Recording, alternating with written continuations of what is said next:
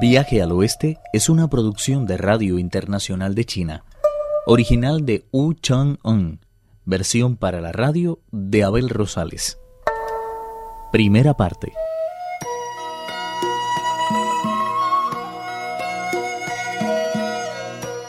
Yo, Señor, soy vuestro discípulo Chen Huansang y me encuentro de camino hacia el paraíso occidental en busca de las escrituras. Así rezaba el monje Tripitaka antes de continuar su viaje al paraíso occidental. Sin embargo, mis ojos son demasiado débiles y les cuesta reconocer la auténtica figura del Buda viviente. Por eso desearía hacerle una promesa. Quemaré incienso en cuanto monasterio encuentre a lo largo del camino. Le prestaré adoración donde quiera que me tope con usted y barreré y adecentaré cuanta pagoda tenga el honor de vislumbrar. A cambio, solo le pido que sea misericordioso conmigo y me muestre su cuerpo de diamante de cinco metros de altura.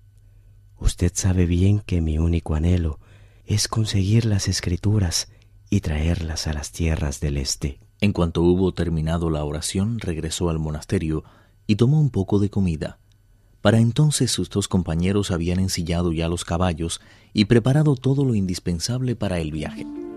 Tripitaka se despidió de los monjes a la puerta del monasterio, pero ellos se echaron a llorar y le acompañaron durante más de siete kilómetros.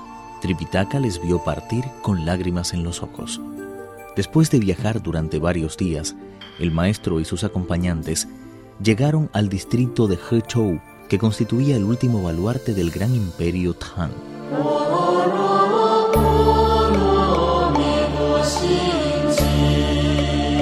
Las autoridades religiosas les invitaron a pasar la noche en el monasterio de Fu Yuan, donde fueron agasajados por todos los monjes que en él residían.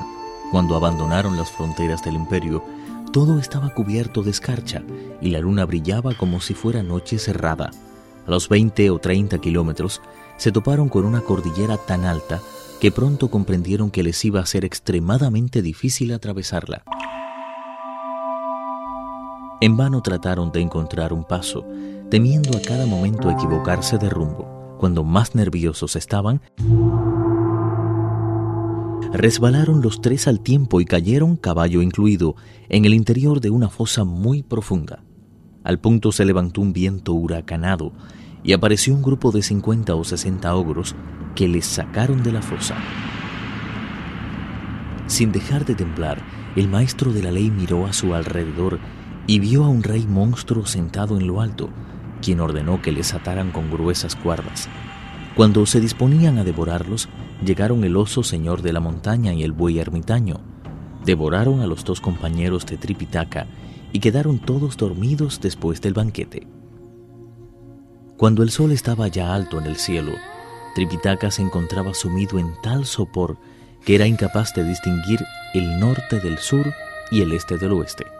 En ese estado le pareció ver de pronto a un anciano con un bastón acercándose a él con paso cansino. Al llegar a su altura sacudió las manos y todas sus ropas se pusieron en movimiento. Sopló después sobre Tripitaka y éste pareció recobrar el aliento. Se dejó caer sobre el suelo y dijo, Le agradezco que me haya salvado la vida. Levántate. ¿No olvidas nada? Mis dos acompañantes han sido devorados por los monstruos. El caballo y el equipaje, no tengo idea dónde pueden estar. Tripitaka se dio la vuelta y vio que tanto el animal como las alforjas estaban intactos. Sorprendido miró al anciano de frente y le preguntó ¿En qué lugar estamos? ¿Cómo es posible que ande solo por estos parajes? Esta es la cordillera de la doble bifurcación, un lugar plagado de tigres y lobos. ¿Cómo te las has arreglado para llegar hasta aquí? Me temo que mis compañeros y yo debimos haber esperado a que amaneciera, porque nos perdimos y empezamos a dar tropezones entre la niebla. Fue así como fuimos a parar a manos del terrible rey monstruo. Sígueme y te enseñaré el camino que debes seguir. Tripitaka no encontraba palabras para agradecérselo. Ajustó las cinchas del caballo y tomándolo por las riendas, caminó con cuidado detrás del anciano. Así pudo abandonar la fosa en la que había caído y regresar al sendero principal. Estaba tan agradecido cuando se halló en terreno seguro que quiso echarse rostro en tierra, pero al darse la vuelta, tras atar el caballo a unos arbustos, comprobó que el anciano había desaparecido. En aquel mismo momento se levantó una suave brisa y le vio elevarse hacia lo alto montado en una garza blanca de cabeza sonrosada. Poco a poco fue amainando el viento y entonces cayó una hojita de papel en la que aparecía escrito con esmerada caligrafía lo siguiente.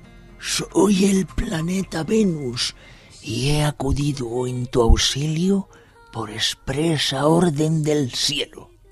No desfallezcas y sigue adelante. Recuerda que mientras dure tu noble misión, siempre gozarás de nuestra ayuda. En cuanto Tripitaka lo hubo leído, se inclinó ante el cielo y dijo, Gracias, estrella de oro, por haberme liberado.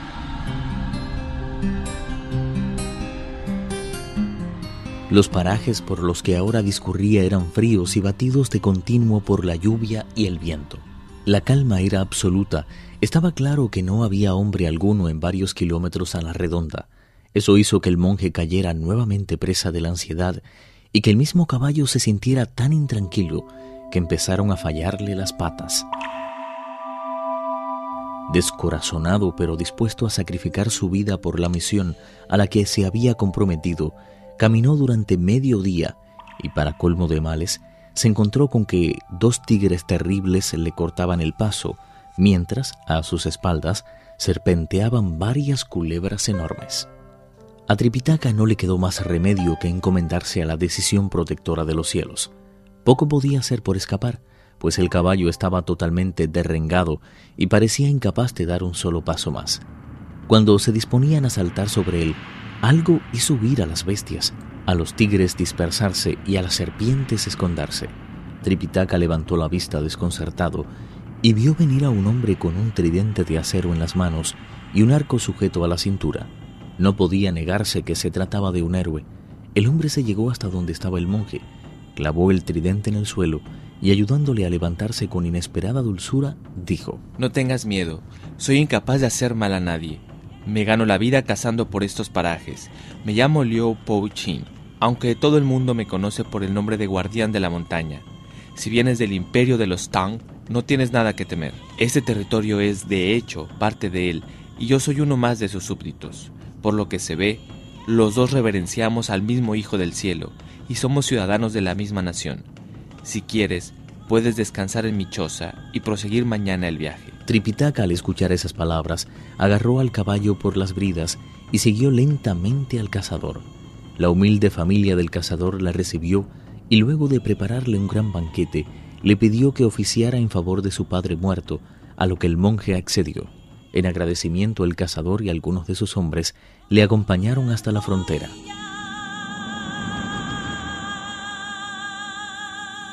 Un miedo mortal se abatió sobre Tripitaka al saber que continuaría solo el viaje. Fue entonces cuando desde el fondo de la montaña se oyó una voz que decía, Mi maestro acaba de llegar. Tripitaka se quedó mudo y hasta el mismo héroe, Po Chin, se puso a temblar. No sabemos quién era el que gritaba de esa forma. El que desea averiguarlo tendrá que escuchar el próximo capítulo. Viaje al Oeste, uno de los cuatro grandes clásicos de la literatura china. Versión para la radio, Abel Rosales. Actuaron en este capítulo Juan Carlos Zamora, y Raúl Parra.